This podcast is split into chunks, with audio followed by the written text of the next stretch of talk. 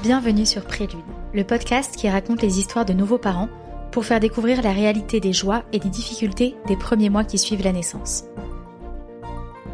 Je m'appelle Clémence et j'aurais adoré entendre plus parler de ce qui se passe après l'accouchement, mieux comprendre le quotidien des premiers mois et apprendre des tips de personnes en train de le vivre.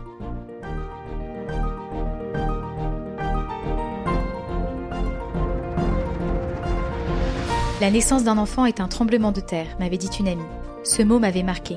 Mais la grossesse et la perspective d'un premier accouchement étaient déjà tellement mystérieuses que je ne me suis pas renseignée sur ce qu'il se passe une fois que l'on revient chez soi, avec ce petit être en plus dans la famille. Je vous propose ici de rencontrer des personnes inspirantes qui vont nous raconter de manière authentique leurs premiers pas de parents, leurs surprises, leurs erreurs, leurs fous rires et tous leurs conseils. N'hésitez pas à donner votre avis grâce aux étoiles sur votre plateforme d'écoute et à le partager à tous les futurs parents autour de vous.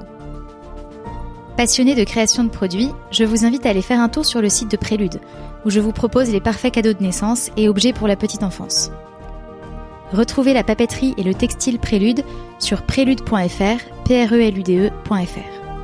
Cet été, je vous propose des hors-séries qui partent d'un témoignage fort de maternité pour éclairer une reconversion dans l'accompagnement de la grossesse et du postpartum. Dans cet épisode, nous écoutons le témoignage de Claire, maman de deux petits garçons. Elle nous raconte son histoire et sa vision de la maternité qui l'a poussée à créer la marque Naissance Publique. Bonne écoute Bonjour Claire. Bonjour Clémence. Ravie de te rencontrer, euh, enfin de te recevoir parce qu'on s'était déjà rencontrés. Tout à fait. Est-ce que tu peux te présenter en quelques mots pour ceux qui ne te connaissent pas? Bien sûr. Alors je m'appelle Claire, je suis la fondatrice de Naissance Publique, qui est une marque de vêtements de grossesse et d'accessoires de maternité que j'ai lancée il y a un petit peu plus d'un an. J'habite à Paris et je suis la maman de deux petits garçons, Roméo 7 ans et demi et Ulysse 3 ans et demi. D'accord. Donc euh, ta première grossesse c'était il y a à peu près 8 ans Tout à fait. C'est ça Ouais, 2014. Comment est-ce qu'elle s'est déroulée? Alors, comment est-ce qu'elle s'est déroulée? Elle s'est euh, plutôt bien déroulée dans l'ensemble. J'ai fait du diabète gestationnel, ce que je ne connaissais pas avant de l'expérimenter. Hein. Comme beaucoup, on nous parle pas forcément de ce genre de choses. Rien de grave, je devais juste me piquer tous les matins quand même pour contrôler euh, vraiment euh, mon taux. mais rien d'anormal, si ce n'est que la nutritionniste que je voyais à la maternité assez fréquemment passer son temps à me fâcher dès que je faisais des écarts alimentaires. Donc j'en étais arrivée à, à tricher parce que je devais écrire les menus de tout ce que je mangeais de tous mes repas et euh, voilà tous les tous les écarts euh, étaient euh, grondés et je trouvais pas ça vraiment très très chouette de de de, de punir quelque part les femmes enceintes comme ça alors que j'ai pris 9 kilos pendant ma grossesse j'ai pas du tout un voilà, c'était pas grand chose. Inquiétant, non, c'était pas grand chose. Et effectivement, j'ai pas pas vraiment aimé ce côté un peu un peu flicage de la chose. Mm. On te donne euh, des explications sur comment tu dois faire et on va te, te voilà déjà t'aiguiller un petit peu sur euh, ta maternité et ta parentalité euh, avec un petit peu trop de conseils. Alors évidemment, hein, je ne dénigre pas l'aspect médical de la chose, mais je trouve qu'il y a une manière effectivement mm. d'infantiliser quand même la future mère qui arrive assez tôt dans la grossesse. Et donc moi, je l'ai expérimenté voilà à travers cette ce, ce diabète. Hein. C'était vraiment rien de rien de grave, mais c'était en tout cas quelque chose qui m'a euh, un petit peu déstabilisé euh, sur ce côté infantilisant. À quel moment de la grossesse est-ce que vous êtes rendu compte de ton diabète euh, gestationnel? On s'en est rendu compte, il me semble, autour de quatre mois. C'était avant de faire ah l'analyse du glucose. Là. Donc c'est arrivé tôt? Oui, c'est arrivé assez tôt. Et qu'est-ce qui t'était interdit? Qu'est-ce qui t'était autorisé dans ton dans ton régime spécial? Alors, comme j'avais un taux vraiment très très euh, bas euh, de glucose, je n'avais pas du coup d'interdiction euh, plus que ça, mais je devais quand même faire vraiment attention à ce que je, à tout ce que je mangeais. Donc, je n'étais pas censée manger de frites, de choses trop grasses, etc., ni même sucrées. Euh, donc c'est pour ça qu'à chaque fois que je mangeais des burgers, je le cachais, je remplaçais euh, dans mon petit cahier par euh, un saumon vapeur haricot vert. Mais bon, voilà, le taux ne variait pas énormément, donc finalement ça passait. Et je suis restée comme ça jusqu'à la fin de ma grossesse. Mais j'avais pas de, de, de, régime très contraignant à mettre en place. Je devais simplement faire attention dans la mesure où mon taux restait constant et pas alarmant. Mm. tout se passait bien. Et en vrai, voilà, je continue de manger ce que je voulais et ça s'est très bien passé. Alors c'est pas forcément un bon exemple à suivre, mais j'avais envie aussi de m'écouter pendant cette grossesse et, et de me faire confiance. Et tu suivis ton taux de toute façon donc Oui, oui, oui, tous les jours, tous les matins, je le contrôlais. Et bien sûr, s'il y avait une anomalie, évidemment, euh, de toute façon, je l'aurais, je l'avais signalé et euh, on aurait rectifié le tir. Et tu savais que c'était un garçon? Je savais que c'était un garçon, effectivement. Euh, on a demandé à connaître le sexe.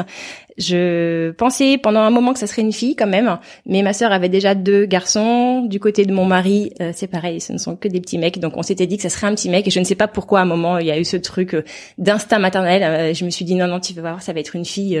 Je, je, le sens. Et en fait pas du tout. C'était un petit garçon. Voilà. Et le reste de la grossesse s'est bien déroulé? Le reste de la grossesse s'est bien déroulé, sauf que mon Roméo était en siège. il n'a pas voulu se retourner, donc j'ai tenté un petit peu tout ce qui était euh, possible de faire, euh, de l'acupuncture, euh, une version. Donc c'est vraiment cette technique qui consiste à essayer de retourner le bébé manuellement.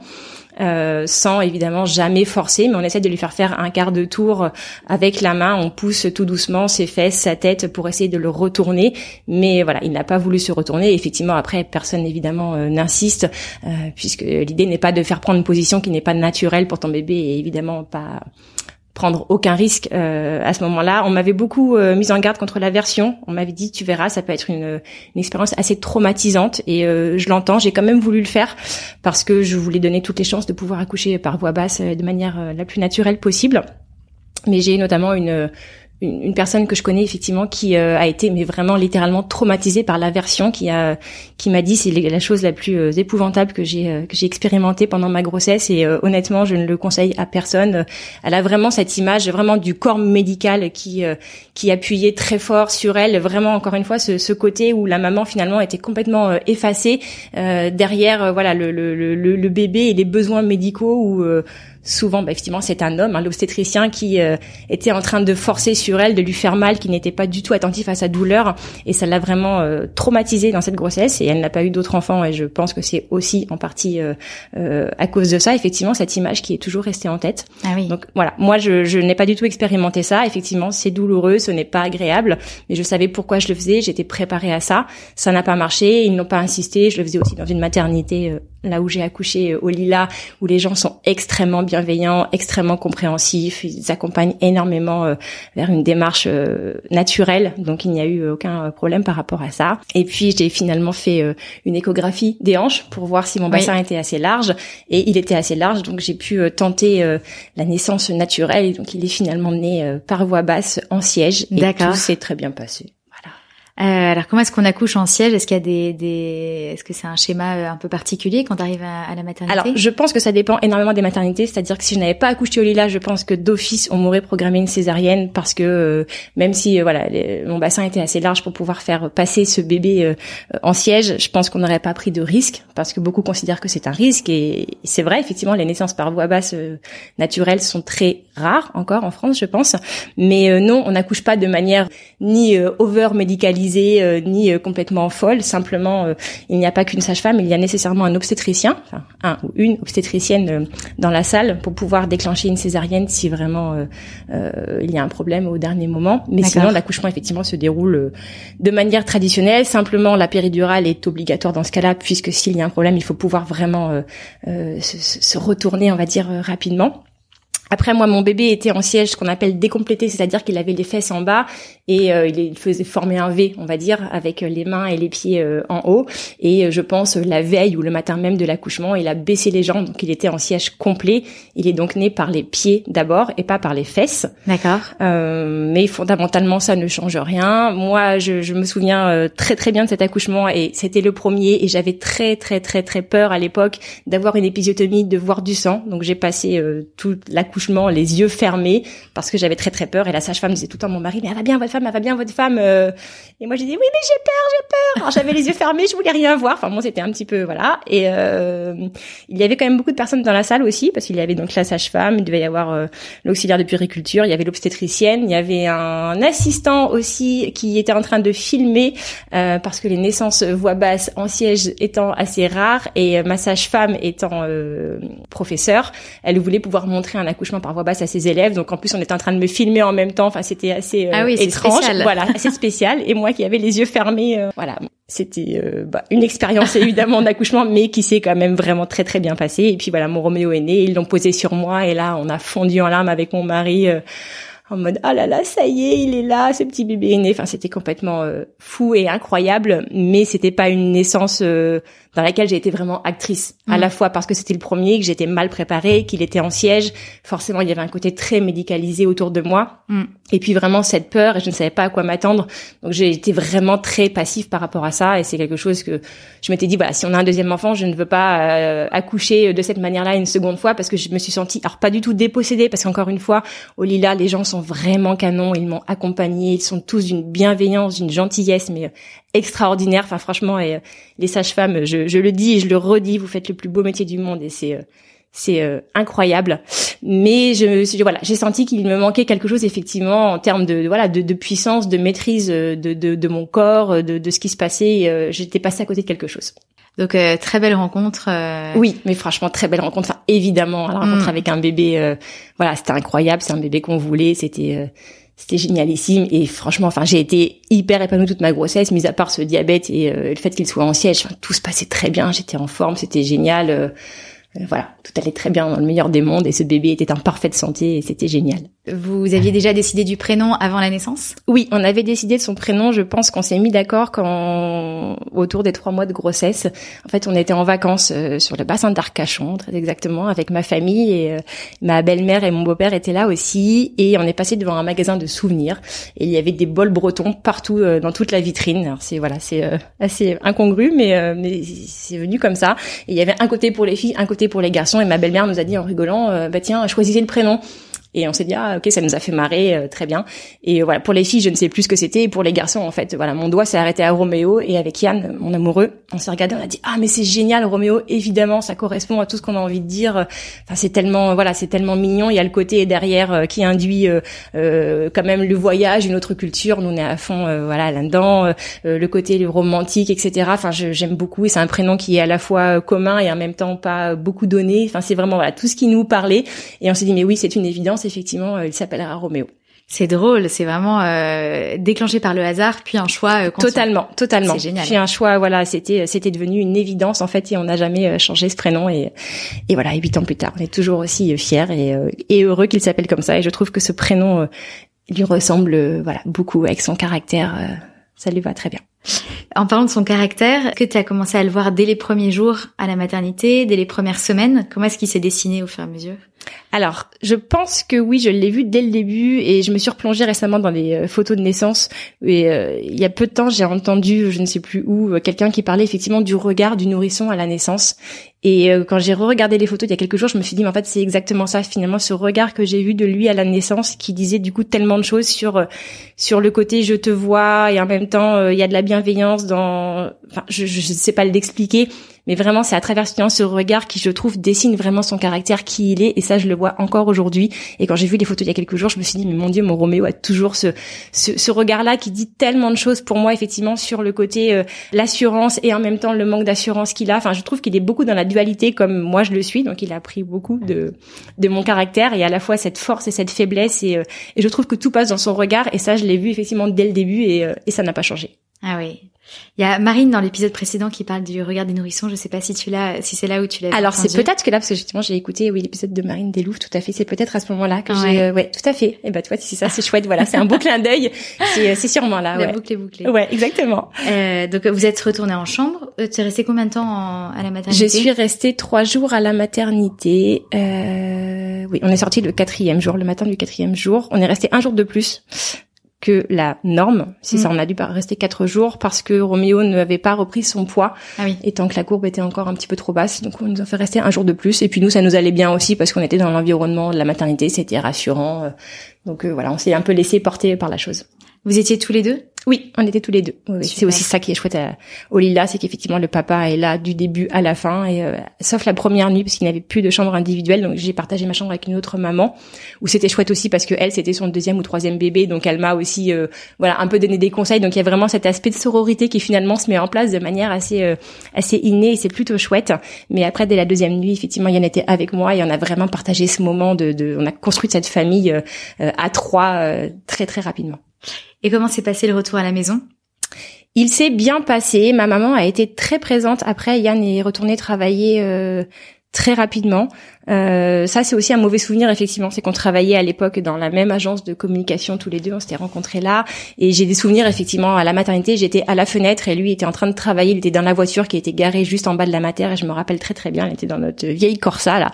Et il passait des heures et des heures au téléphone. Et en fait, notre chef n'arrivait pas à comprendre qu'à un moment, il fallait pouvoir décrocher aussi. Et même, euh, voilà, dès, euh, dès la maternité, dès les premiers jours, effectivement, on était très très loin du, du congé parental, pas du congé parental, pardon, du congé paternité. Ah oui. Et voilà, je me suis dit, putain, notre bébé, il a même pas 24 heures et il est déjà en train de devoir travailler, de rendre des comptes dans la voiture. Et ça, c'était vraiment pas chouette. Mais c'est aussi, voilà, on s'est euh, laissé un petit peu trop euh, euh, faire par ce truc où on était très impliqué dans cette boîte et, et on donnait beaucoup, beaucoup de nous, beaucoup trop de nous. Mais du coup, voilà, Yann a été très absent euh, pendant cette euh, ce, ce, premier postpartum, on va dire en tout cas au début. Mais ma maman a beaucoup pris le relais. Elle n'habite pas à Paris, mais elle est beaucoup venue nous aider. Et puis la nourrice, on a trouvé une asthmate qui commençait du coup je pense au cinquième mois parce que c'était une reconversion pour elle et elle n'avait pas encore fini de passer tous ses, ses, diplômes, etc. Et donc ma maman a pris le relais. Elle est venue beaucoup chez nous euh, pendant quasiment un mois et demi. D'accord. Pour que moi je puisse retourner travailler et, euh, et, donc avant ça voilà elle a fait vraiment cette période de, transition qui était chouette du coup c'était très rassurant d'avoir euh, ce côté euh, protecteur maternel et puis forcément bah, qui aidait à la maison hein, parce que voilà tout toute la, la, la, complexité du postpartum euh, qui réside dans euh, la solitude, euh, le fait de devoir préparer ses repas, et puis les conseils qu'on nous donne qui sont super, mais dors quand ton bébé dort, bah non, parce que dans la vraie vie, on a tellement de choses à faire à côté et on est tellement conditionné par tu dois avoir une maison impeccable, bien rangée, tu dois être représentable si quelqu'un vient te voir. Alors que voilà, quand les gens viennent effectivement en visite, bah non, il faut euh, réussir à dire euh, non, là je suis fatiguée ou oui, venez, c'est cool, mais apportez à manger. Je ne vais pas préparer le repas en plus parce que je viens d'accoucher. J'ai besoin de, de, ce mois d'or pour euh, me préparer, pour me remettre, pour être avec mon bébé. Et ça, tant qu'on n'ose pas encore assez le faire, effectivement, c'est assez compliqué. Mais voilà, on a eu la chance de recevoir peu de visites pendant cette période de postpartum et, et moi d'avoir une maman très présente à ce moment-là. Ok. Et physiquement, ça allait? Oui, physiquement, ça allait. Ouais, ouais. Et franchement, je me souviens dès, euh, dès le lendemain de l'accouchement, euh, euh, bah, on avait tout le monde, on y avait dix personnes qui sont venues nous voir à la maternité. Alors c'est un petit peu euh, contradictoire avec ce que je viens de dire juste avant, mais c'est vrai que juste à la maternité, voilà, il y a ma sœur, mon beau-frère, mes neveux, mon papa, ma maman et ma belle-mère. Euh, tout le monde a débarqué euh, et c'est aussi ça qui est chouette au Lila, c'est qu'il y a une grande salle en bas, la salle des tatamis, où on peut recevoir du monde. Et du coup, on était tous là. Il y avait vraiment, voilà, l'adrénaline, l'émulation du truc, la naissance. Et moi, j'étais toute fière de me dire, ah, je vais super bien et tout ça, je suis en forme, tout s'est bien passé. Donc oui, j'ai vraiment, je me suis sentie bien physiquement euh, voilà après j'ai eu une épisiotomie enfin il fallait évidemment faire attention et tout ça mm. et j'étais très très calme mais j'ai trouvé que les suites de couches n'ont pas été compliqué pour moi euh, à gérer plus que ça, mis à part effectivement les douleurs euh, euh, de l'épisio, il fallait surveiller, etc.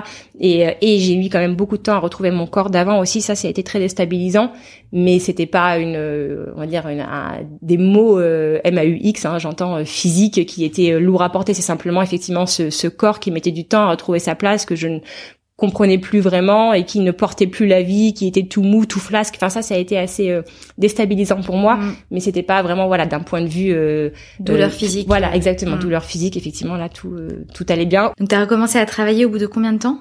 J'ai recommencé à travailler euh, bah, au quatrième mois, je crois. Je me souviens très bien avoir appelé mon patron parce que je voulais prendre deux semaines de sans solde avant de retourner travailler. Donc ce que je voulais, voilà, le, la durée légale est de trois mois, c'est ça. Donc j'ai dû prendre, bah non, peut-être trois mois et demi. Je suis retournée euh, travailler au bout de trois mois et demi parce que j'ai, je me souviens très bien, j'ai passé des heures dans la chambre enfermée à me dire, allez, allez, je l'appelle, allez, je l'appelle. Et en fait, j'avais une boule au ventre à l'idée juste d'appeler mon chef pour lui dire, j'ai besoin de prendre deux semaines en plus avec mon bébé, je ne suis pas prête à travailler. Et j'avais tellement peur de sa réaction, j'ai, voilà, j'osais pas l'appeler. Et finalement, j'ai fini, voilà, par le faire. Il m'a évidemment dit oui parce que c'est compliqué de, de, de forcer quelqu'un à revenir. Voilà, exactement. Et puis je ne demandais pas à prendre un congé parental, je demandais juste deux semaines en mm. plus sans sol. Donc voilà, j'ai dû retourner travailler à trois mois et demi. Et le retour vraiment au travail, tu, tu m'as dit du coup qu'il y avait des horaires, euh, enfin c'était assez, assez soutenu euh, en agence de com. Euh, comment ça s'est passé euh, pour jongler euh, tous les deux dans la même boîte et votre bébé à la maison? Eh bien, je n'ai pas vu Roméo la première année, c'est très simple. Ah oui. ouais, ouais, ouais. Je... Et puis après j'ai changé de boîte aussi. Je suis allée dans une plus grosse agence encore où où là c'était, je suis rentrée je rentrais chez moi à 23 heures, euh, six mois de l'année. C'était une activité saisonnière, mais euh, à longue temporalité, on va dire. Et effectivement, je faisais, oui, oui, vraiment de gros horaires. Je partais à 8 heures le matin, je rentrais à 23 heures pendant très très longtemps.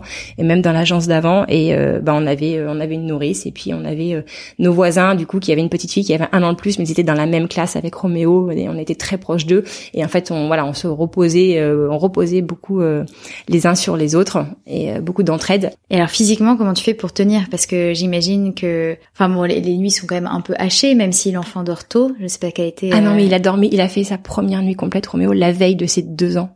Ah oui. On a passé deux ans sans dormir. Mais après, bah, on tient. Enfin, c'est comme tout. En fait, euh, on oublie et sur le moment, euh, eh ben, on tient et tout va bien. Et puis après, on se dit, mais comment j'ai fait pour euh, pour ne pas dormir et et puis je sais pas, il y a cette adrénaline du truc. De toute façon, on n'a pas le choix. Enfin, le bébé se réveille, on va être là pour lui. moi, bah aussi, je pense. Hein, je fais de la psychologie de comptoir, mais effectivement, comme j'étais pas présente pour lui, il ne me voyait pas. Bah forcément, il me sollicitait la nuit. Donc c'était la nuit, c'est notre moment à, tous les deux mm. où et voilà, il s'assurait que moi j'étais bien à la maison et moi j'étais heureuse euh, malgré tout de pouvoir le voir et de partager un moment euh, mm. en tête à tête avec lui, à défaut de le voir le soir, d'être là pour le bain, pour les repas, bah au moins j'étais là la nuit. Donc c'était euh, une compensation pas terrible, mais une compensation malgré tout pour pouvoir nous accorder du temps ensemble. Comment ça se passait euh, pour votre couple, vos amis Est-ce que vous arriviez à dégager d'autres moments euh, pour d'autres aspects de la vie ou est-ce que du coup vous avez tout reconcentré sur euh, Non, on a tout reconcentré sur cette vie de famille et je pense que c'était euh, de toute façon quelque chose d'assez instinctif pour moi. Je suis vraiment très très famille portée là-dessus. Je voulais des enfants depuis très longtemps et je me suis vraiment reconstruite voilà autour de, de, de, ce petit noyau familial et ça nous allait très bien comme ça. Donc c'est vrai que forcément on a mis de côté beaucoup notre vie sociale on a mis beaucoup de temps à refaire des choses, euh, même à deux. Hein, euh, euh, oui, il faut savoir aussi que Yann et moi, donc, on travaillait ensemble. On a travaillé ensemble pendant très longtemps, mais on s'est mis ensemble très très tardivement. lui était en couple depuis huit ans avec une personne. Moi, je, je voilà, je vivais et papillonnais comme ça. Mais je suis tombée enceinte deux mois et demi après notre rencontre, on va dire. En tout cas, après après notre notre voilà mise en couple, je sais pas si on peut dire ça comme ça, mais et finalement on n'a vraiment pas eu ce temps euh, de couple. On s'est tout de suite construit en tant que famille. Alors même ah si Roméo était à l'intérieur de moi, c'était une grossesse, mais mais voilà, on, est passé vraiment du schéma mais euh, immédiat de de moi célibataire, lui en couple avec une autre personne, à là tout de suite effectivement on construit cette vie de famille. Donc on n'a pas eu ce, cette vie de couple. Donc maintenant on est en train de la construire maintenant, maintenant que Ulysse est déjà un petit peu plus grand. Alors il n'a que trois ans et demi, mais euh, on est en train de refaire des choses maintenant mais c'est vrai que depuis huit ans, on avait complètement euh, bah, mis ça de côté et finalement on est en train d'expérimenter maintenant seulement et c'est plutôt chouette et plutôt drôle du coup de, de faire les choses à l'envers et d'expérimenter une vie à deux. Maintenant on commence à s'autoriser un petit peu plus. Mm. Euh, alors c'est vraiment très peu, mais euh, voilà des sorties, des choses comme ça, ce qu'on ne faisait pas avant parce qu'on a toujours tout fait à trois et puis à quatre. Ok. Tu es tombée enceinte d'Ulysse euh, quelques années après, c'est ça? Oui. À quel moment t'étais dans ta vie à ce moment, enfin au moment où t'es tombée enceinte? Alors j'ai J'étais euh, donc dans cette autre agence de communication où je n'étais pas du tout heureuse, ça n'allait pas. Enfin, j'étais euh, voilà. Et euh, surtout, moi, j'étais prête depuis longtemps à faire un deuxième enfant, et Yann ne l'était pas. Donc, on a mis, il a lui a fallu trois ans, trois ans avant de se dire, ok, c'est bon, je, je, je, suis prêt à avoir un deuxième enfant. Et moi, j'attendais, j'attendais. Et quand il m'a dit OK, je suis prêt, donc euh, au bout de trois ans, euh, je pensais que j'allais tomber enceinte très rapidement, donc comme pour Roméo, même si Roméo n'était pas une grossesse désirée à la base, euh, il est arrivé très vite comme ça. Et je pensais que j'allais tomber enceinte très rapidement également pour Elise, et j'étais tellement prête. Enfin, je me suis dit oh là, c'est génial, c'est génial, c'est le bon moment, ils n'auront pas trop d'écart non plus. Et en fait, j'ai mis huit mois à tomber enceinte d'Ulysse, donc ce ne sont que huit mois. Et encore une fois, par rapport à voilà tous les chemins de croix qu'expérimentent tellement de femmes et de couples, vraiment, je, je ne peux pas me plaindre parce que j'ai des grossesses simples, des, des, voilà, je suis tombée enceinte finalement de manière euh, naturelle, simple et plutôt rapide. Mais quand vraiment vous attendez cet enfant plus que tout, parce que ça faisait deux ans que j'étais prête, que j'attendais que ça, et quand vous mettez effectivement huit mois à réussir à, à concevoir ce bébé, c'était, euh, c'était horrible quoi. C'était horrible parce que parce que du coup tout était calculé. Euh, je prévoyais des week-ends en fonction de mon cycle d'ovulation parce que voilà, je voulais qu'on soit dans un endroit un petit peu détendu. On allait penser à autre chose et essayer de favoriser les chances d'eux, mais tout était calculé. Il y avait plus rien de spontané et c'était quand même assez euh, assez dur à gérer. Et encore une fois, je sais que c'est le quotidien de beaucoup beaucoup de femmes, hein, malheureusement, mais c'est vrai que ça, on nous en parle encore très peu aussi.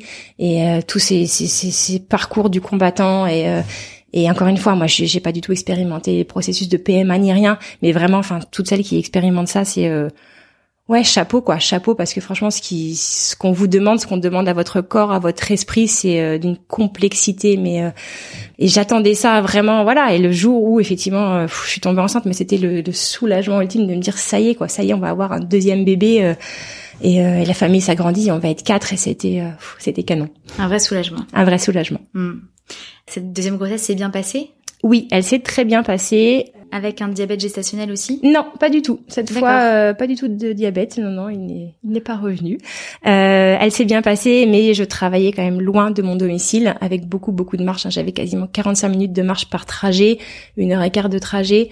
Euh, donc c'était très fatigant pour moi. Et puis euh, au mois d'août, j'ai eu des grosses, grosses contractions énormes. J'ai eu très, très, très mal au ventre. J'ai vraiment eu peur de perdre mon bébé. Ça, c'était à combien de mois? Euh, c'était à bah j'entrais dans mon septième mois de grossesse. Ouais. Et euh, j'ai eu vraiment très très très très peur. Mais vraiment, enfin j'ai eu des douleurs dans le ventre. Mais même quand j'avais accouché de Roméo, je n'avais pas eu des douleurs euh, à ce point-là. Et euh, je suis allée voir après mon médecin traitant qui m'a qui m'a arrêté. Et puis après j'ai vu la sage-femme de la maternité qui m'a dit que mon col était ouvert. donc j'ai dû passer tout le mois de septembre alité. Et ça, ça a été vraiment compliqué à gérer parce que tout allait très très bien jusque là. Il n'avait plus le droit d'aller à l'école emmener Roméo alors que l'école allait vraiment à trois minutes de la maison. Donc ça, c'était compliqué à gérer. Et puis voilà j'ai tout le mois de septembre et fin septembre, après les choses se sont euh, arrangées et j'ai pu euh, bah, retrouver une fin de grossesse euh, normale en faisant attention. Mais voilà, je n'étais plus l'été au mois d'octobre et il est né fin octobre, donc j'ai eu un dernier mois, voilà, plutôt plutôt chouette à pouvoir refaire des choses et profiter. D'accord, ça marche. Et comment ça se passe quand tu es alité et que tu as un enfant? Est-ce que l'enfant comprend ta situation? Est-ce qu'il comprenait que il fallait que tu restes allongé, que tu pouvais pas venir avec euh, lui dans sa chambre? Enfin, comment, bah, comment il avait trois ans, donc c'est compliqué. Un enfant, ouais, une petite euh, petite section, euh, pas non pas évident à comprendre.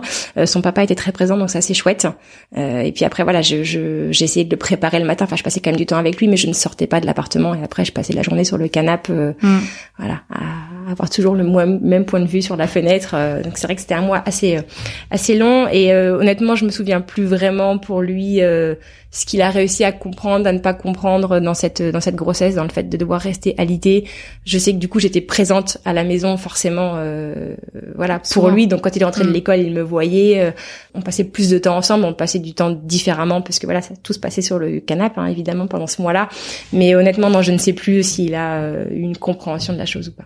Et euh, vous savez que c'était un deuxième petit garçon? Oui, là on le savait et là j'ai pas du tout euh, joué le ouais tu verras c'est une fille. Non non, je me suis dit ok il y a voilà ma sœur a trois garçons, euh, ma belle-sœur a deux garçons, j'en en a déjà un, c'est sûr ça sera un garçon. Voilà et effectivement c'était un garçon. Ça a été confirmé. Oui. Comment s'est passé l'accouchement, ce deuxième accouchement? Est-ce que tu as voulu faire les choses différemment? Oui, j'ai voulu faire les choses différemment et euh, contrairement à la première grossesse, je me suis beaucoup renseignée pour cette deuxième grossesse. Je pense que c'est aussi euh, le fait que donc pour Roméo, j'ai accouché par voix basse, mais d'un bébé en siège et ça aurait vraiment pu se dérouler d'une toute autre manière et je ne m'étais je pense volontairement pas renseigner et pas préparer à une naissance autre, c'est-à-dire à une naissance par césarienne, parce que je, ne voulais pas. Je voulais qu'il naisse par voix basse. Et euh, je pense que c'est une manière finalement, en refusant de comprendre les choses effectivement à côté de manière plus médicalisée, je me dis qu'elle n'arriverait pas si je ne me renseignais pas.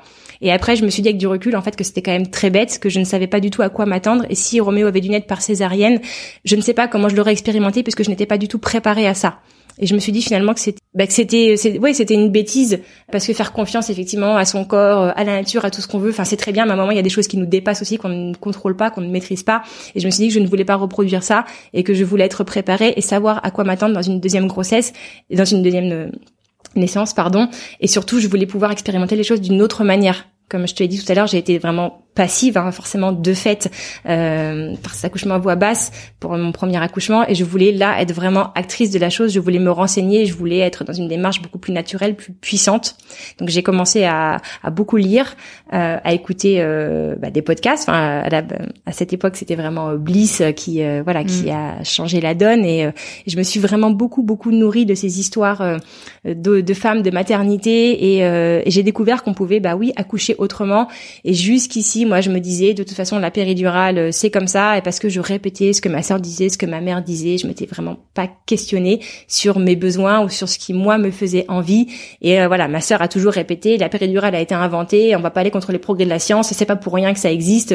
voilà, il faut être complètement folle pour accoucher sans péridurale. Et donc moi je répétais ça sans me demander si j'étais d'accord ou pas, mais voilà, j'étais là-dedans. Et puis cette deuxième grossesse, je me suis dit non, c'est pas possible, donc je me suis beaucoup renseignée et, euh, et j'ai découvert qu'effectivement, bah oui, on pouvait accoucher euh, par voie basse, sans péridurale, de manière naturelle, et que c'était extrêmement beau et qu'on n'était pas folle pour autant en faisant ça, au contraire. Et voilà, et ça, il y a quelque chose qui s'est euh, qui s'est déclenché et, euh, j'ai opéré un vrai switch effectivement dans ma façon de penser et donc Ulysse est né de la manière la plus belle, la plus simple qui soit. J'étais assise sur un tabouret au lilas et voilà, il est né, il y avait euh, la sage-femme qui l'a récupéré, qui me l'a posé sur moi, j'étais euh, accroupie, enfin c'était voilà, c'était canon. J'étais loin de la démarche pied dans les étriers, loin des yeux fermés de la première fois. Là, j'avais plus peur. J'avais vraiment pris conscience de, de, la puissance de mon corps, euh, de ce bébé qui euh, voilà est venu quand il était prêt à venir. Euh, je l'ai accompagné dans cette descente. C'était enfin incroyable et ces sensations effectivement le cercle de feu, ce moment où où voilà tout tout tout s'ébranle finalement parce qu'on perd complètement le bah, la maîtrise. Enfin la douleur est tellement intense. Il y a vraiment ce truc de bah, de Chantal Birman là qui dit toujours entre entre la vie et la, mort les femmes choisissent toujours la liberté. Et en fait enfin c'est tellement vrai il y a un moment on, on, oscille entre la vie et la mort on sait plus il y a un moment où le temps se suspend. Et c'est une expérience alors que moi encore une fois hein, de mon point de vue hein, mais j'ai vécu de manière mais tellement incroyable tellement forte ça a vraiment mais radicalement changé en fait ma, mon, mon, rapport aux choses à la vie à ma vie professionnelle. Et vraiment la naissance d'Ulysse m'a m'a fait opérer mais mais mais vraiment hein, un, un, switch dans ma vie. Je me suis dit en fait c'est pas possible cette vie d'avant je n'en peux plus je ne suis pas heureuse je ne veux pas que mes enfants voient ça. Et là je viens de faire un truc tellement dingue je viens de mettre au monde mon enfant moi-même quasiment moi-même parce que la sage-femme et voilà était euh, était là et c'est encore une fois des nanas mais génialissimes mais qui m'ont laissé euh, vraiment être actrice de la chose faire à ma manière. Et euh, enfin waouh c'est tellement fou. Je me suis dit moi j'ai réussi à faire ça euh, je dis moi, mais comme beaucoup d'autres femmes, mais je me suis dit, voilà, il y a, y a, un truc qui est tellement fort, tellement puissant chez la femme enceinte, cette faculté effectivement de pouvoir reprendre le dessus sur son corps, d'être actrice, y a, on a une telle puissance en nous. Et je me suis dit, ok, ça c'est pas anodin. Et ce truc-là, en fait, m'a transformé, m'a bouleversé, mais, euh, mais pour toujours. Et euh, après, bah voilà, la communication, ça faisait plus sens pour moi. Et je me suis dit, non, je, je, je ne peux plus partir dans cette vie-là. En fait, j'ai, je suis passée à autre chose. Et, et Ulysse m'a fait finalement, m'a fait naître. Voilà.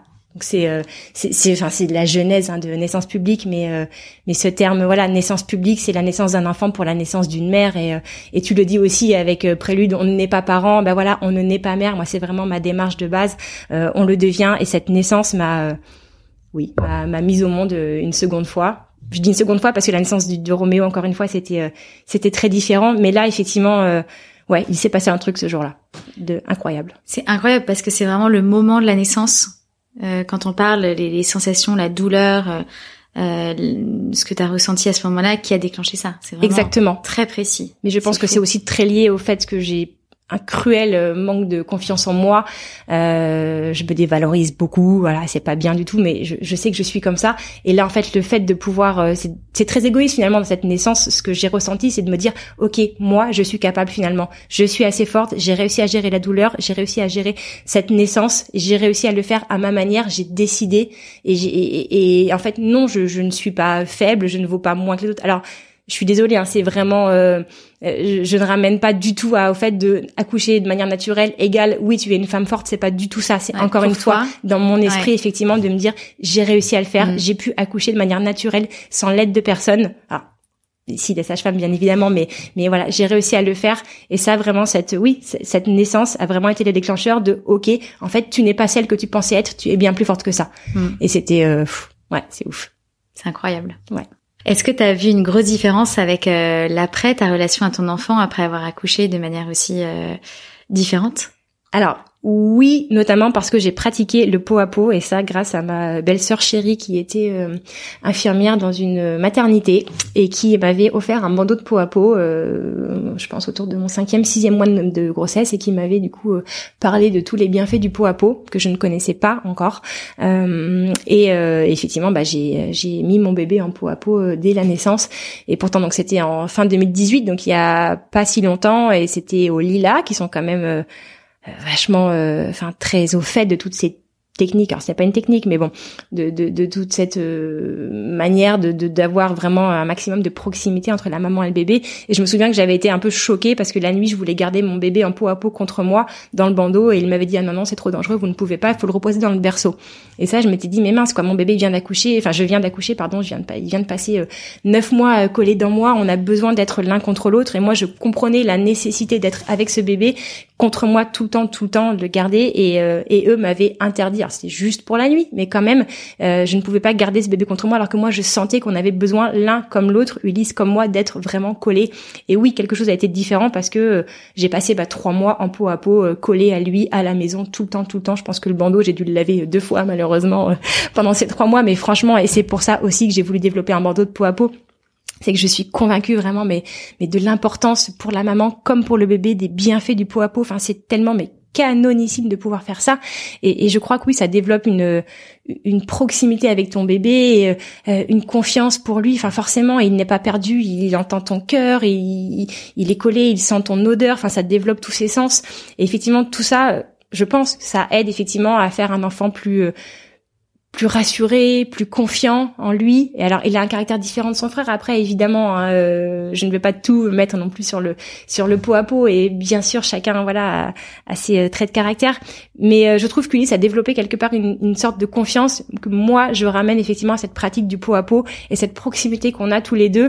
c'est vraiment il y a un truc un peu de d'enfant miroir effectivement où Roméo déjà était une éponge et je pense que tous les enfants sont vraiment des éponges par rapport à nos sentiments, nos ressentis. Mais Ulysse Enfin, vraiment, quand je le regarde, je me vois, il comprend ce que ce que je fais, il est extrêmement réceptif à mes émotions et trop même. Et je sais que c'est pas bien. Il faut vraiment que je réussisse à prendre de la distance par rapport à ça, parce que je ne peux pas conditionner mes enfants par rapport à à, moi ma manière de faire. Et ça, c'est voilà, c'est compliqué euh, pour moi de réussir à le à faire autrement encore mais euh, ouais il y a une il y a il y a un côté assez euh, assez fusionnel effectivement avec lui euh, qui est différent de son grand frère et euh, et ouais on a passé trois mois collés l'un contre l'autre. Mm.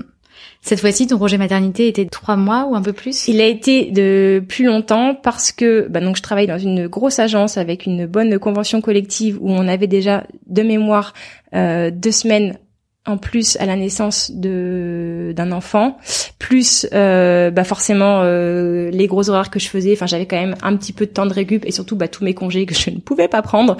Euh, il me restait un mois à solder, donc j'ai pris un mois de congé en plus hmm. et j'ai pris du sans solde aussi parce que vraiment je ne voulais pas retourner travailler. Enfin, j'étais j'avais une boule au ventre mais la puissance 10 000. D'accord. Et euh, comment s'est passé le retour alors euh, Ça devait être difficile? C'était euh, ouais, extrêmement euh, difficile, très très complexe, et de laisser mon bébé. Alors, il est retourné chez la même asthmate que Roméo, qui était voilà une personne qu'on adore, qui est amoureuse de nos fils. Enfin, franchement, on savait très bien dans quelles conditions on le laissait, et ça, c'était d'une c'était ouais, extrêmement rassurant pour moi de savoir que tout allait bien, que c'était quelqu'un d'extrêmement bienveillant et que voilà la journée il était entre de bonnes mains. Donc déjà effectivement c'était quand même vraiment un soulagement énorme pour nous en tant que parents. Mais euh, non moi c'était horrible d'aller euh, au travail, de laisser mon enfant alors je n'avais pas envie de le laisser pour aller euh travailler avec des gens que je n'appréciais pas et surtout dans un environnement qui ne faisait plus sens pour moi. À quel moment est-ce que tu as agi euh, quand tu as compris ça? À quel moment est-ce que tu as quitté ta, ta boîte? Très vite. J'ai euh, j'ai rapidement effectivement euh, compris que je n'étais plus du tout à ma place, que ça n'allait pas le faire, et on a mis en place une rupture avec mon patron, mmh. euh, qui euh, voilà qui m'a laissé partir sans trop de problèmes, hein, puisque voilà j'avais donc décidé de faire un enfant il fallait mieux que de toute façon je enfin c'était pas très grave si je si je partais. Euh, donc on a mis en place une rupture effectivement et je suis partie euh, peu de temps après mon retour euh, de, de congé mat. Et euh, est-ce que l'idée de naissance publique est, est venue rapidement? C'est-à-dire concrètement tu avais cette nouvelle vision de la maternité. Euh, est-ce que les, les produits naissance publique sont venus rapidement dans ton esprit la façon de faire le business plan ou est-ce que ça t'a pris du temps de le faire? Non ça m'a pris du temps de le faire parce que je savais que je voulais travailler autour, on va dire, de la femme enceinte et ou du nourrisson, mais sans savoir précisément ce que je voulais en faire. Euh, j'ai d'abord pensé à être sage-femme, doula, mais en fait tout cet aspect euh, trop euh, médical de la chose, trop intime, ne me correspond pas. C'est, je, je, ne sais pas faire ça. donc j'ai travaillé voilà autour d'autres manières et je me suis pendant quand même, j'ai pris vraiment le temps de la réflexion pour me demander où serait moi mon utilité, euh, ma différence aussi, ce que je pourrais apporter finalement euh, euh, aux femmes enceintes. Et j'ai mis du temps à le comprendre et c'est arrivé de manière assez assez simple en fait. c'est que j'habite en face d'une maternité, tout simplement. Et euh, ce n'est pas là où j'ai accouché, mais voilà, une maternité. Et tous les jours, je voyais des femmes enceintes et tout le temps, je me disais, oh là là, mais qu'est-ce qu'elles ont de la chance. Enfin, j'étais vraiment dans un truc de projection, de transfert. Euh, j'ai envie d'aller voir toutes les femmes en leur disant, putain, mais les filles, vous vivez votre meilleure vie, là, vous ne vous en rendez pas compte, mais c'est génialissime. Alors qu'encore une fois, c'est vraiment complètement propre à, à mon caractère et euh, mais voilà, j'avais envie de tout leur sauter dessus en disant, oh là là, mais comme je vous envie, c'est génial, c'est génial. Et puis un jour, j'ai pris du recul par rapport à ça et je me suis dit, mais en fait, c'est génial elles sont toutes euh, canons, mais quand même globalement, elles sont assez mal habillées. Pardon, hein, mais c'était vraiment en fait le, point de départ des sciences publiques. Je me suis dit effectivement, oui, il y a un truc à faire avec l'aspect vestimentaire. Et pourtant, en temps normal, je ne suis pas faire une mode, je consomme très peu. Mais je me suis dit finalement, et je me suis revue moi dans mes deux grossesses, à porter des vêtements qui étaient des vêtements subis, qui n'étaient pas des vêtements que j'aimais porter, qui ne ressemblaient pas à la façon que j'avais moi de m'habiller avant. Et je me suis dit, mais en fait, pourquoi? Pourquoi est-ce que déjà on nous oblige quand on est enceinte? Alors on nous oblige, c'est un bien grand mot, mais pourquoi est-ce qu'on doit porter finalement des vêtements qui ne ressemblent pas à notre façon de nous habiller de tous les jours? Et pourquoi? Enfin, la, la grossesse est déjà un chamboulement, mais tellement, mais énormissime, physiquement et moralement pourquoi est-ce qu'on doit, en plus de ça, être obligé de porter des vêtements qui ne nous ressemblent pas, pour peu qu'on travaille dans une fonction, voilà, où, euh, où bah, l'apparence euh, est importante? Parce que je suis désolée, dans une société, en tout cas en France, l'apparence, quand tu es une businesswoman, tu ne peux pas non plus arriver en, voilà, en jogging ou en legging tous les jours au travail. Et pourquoi est-ce qu'on doit euh, s'habiller effectivement d'une manière où, où, le vêtement est un vêtement subi et on est un petit peu travesti dans ses vêtements. Et donc j'ai commencé à réfléchir à ça et je me suis dit ok il y a vraiment un truc à faire. Effectivement il n'y a pas de marque en France qui propose une approche beaucoup plus mode du vêtement de grossesse. Et, euh, et j'ai vraiment voilà voulu euh, bah, opérer un changement et me dire que le vêtement au lieu d'être une rupture dans notre façon de s'habiller va devenir vraiment un accompagnateur et un facilitateur pour que la femme enceinte puisse vraiment prendre suffisamment de confiance en elle pour emmagasiner un maximum de confiance. Parce que à la naissance du bébé, bah voilà, euh, quand même bien souvent tout s'ébranle autour de nous. Euh, L'attention se déplace uniquement sur le bébé. On n'existe plus. Enfin, il y a quand même vraiment l'effacement de la femme, de la femme, de la nouvelle mère est quand même, je trouve, extrêmement complexe à gérer. Et je me suis dit qu'il fallait vraiment accompagner mm. au mieux tout l'amont au lieu de se concentrer sur l'aval, vraiment travailler sur l'amont et travailler sur le vêtement qui n'est vraiment mais jusqu'ici je me disais ouais un vêtement c'est assez futile parce que voilà quand je te disais je suis pas une grande consommatrice mais je me suis dit en fait c'est pas vrai le vêtement n'est pas futile au contraire il va vraiment être là pour accompagner et pour pouvoir se sentir belle parce que quand le corps se transforme, souvent on ne le reconnaît plus. Euh, certaines prennent beaucoup de poids, certaines ont des maux euh, de grossesse vraiment complexes à gérer et n'aiment pas être enceinte, n'aiment pas leur corps.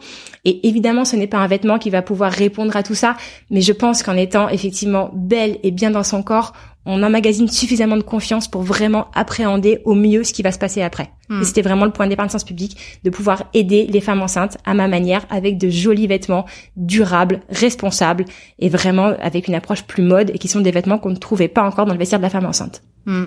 Ça me parlait beaucoup quand tu quand tu disais par exemple et là j'en porte un parce que je suis enceinte euh, les jeans hyper serrés on trouve que ça en fait c'est pas des choses euh, qu'on porte euh, forcément d'habitude. Et c'est vrai qu'on change complètement sa façon de s'habiller exactement. euh, un peu forcé parce que euh, parce que on, on, nous propose dans beaucoup de marques oui.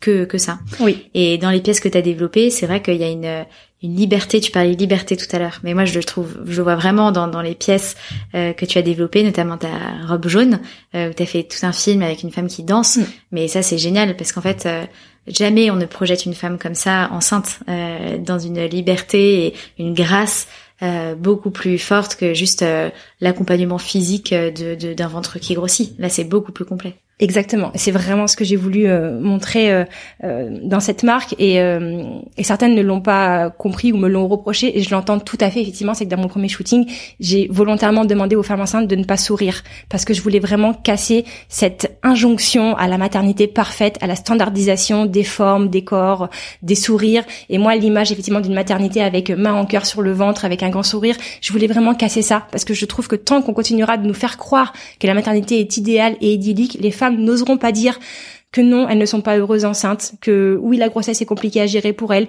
que oui, les mots sont trop complexes et prennent le pas, ou que oui, elles sont déçues finalement parce que ce n'est pas comme elles attendaient. Elles pensaient que ce serait hum, quelque chose de plus valorisant, qu'elles seraient plus heureuses.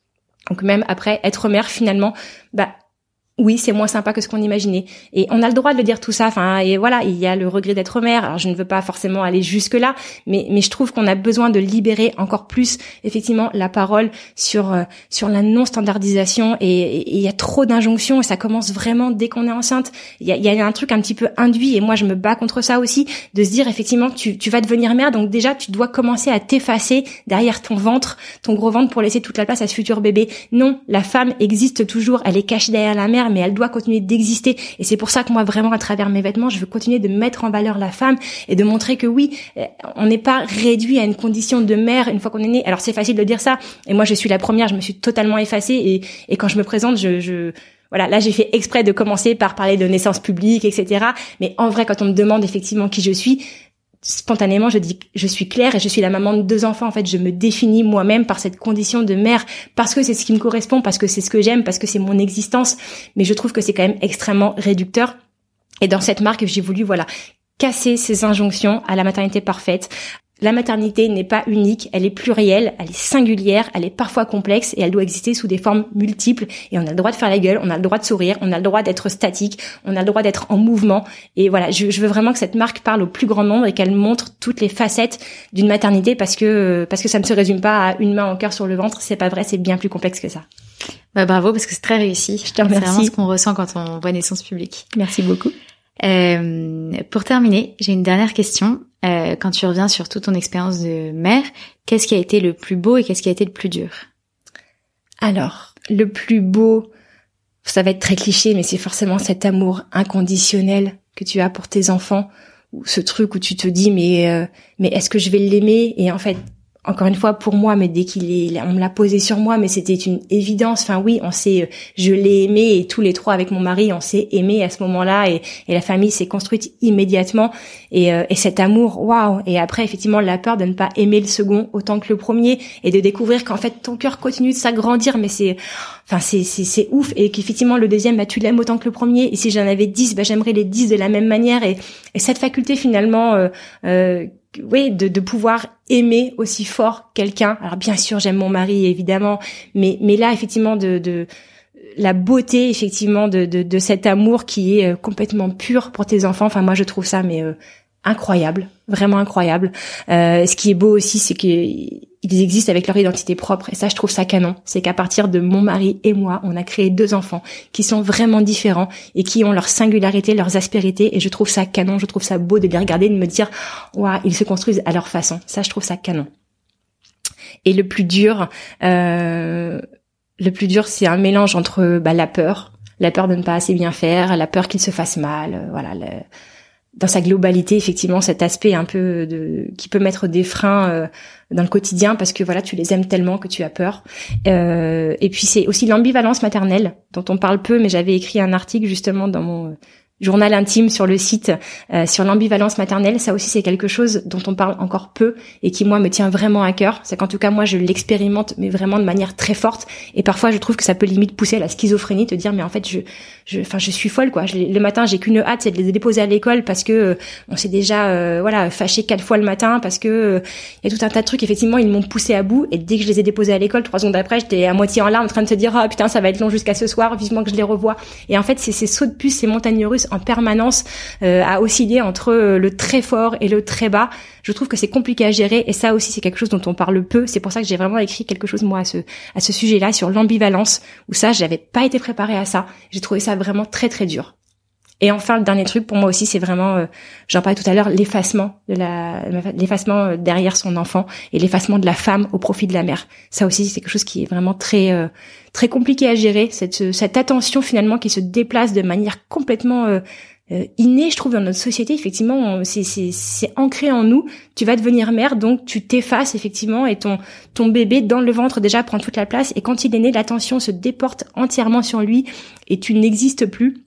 Et je me souviens, euh, euh, peu de temps avant le premier confinement, j'avais, euh, j'étais allée voir le film Woman de Yann Arthus Bertrand, où il interrogeait vraiment ses portraits de mère. Et il y en a une, ça m'avait vraiment choquée et marquée. Elle disait que son mari et sa belle famille l'appelaient la coquille vide.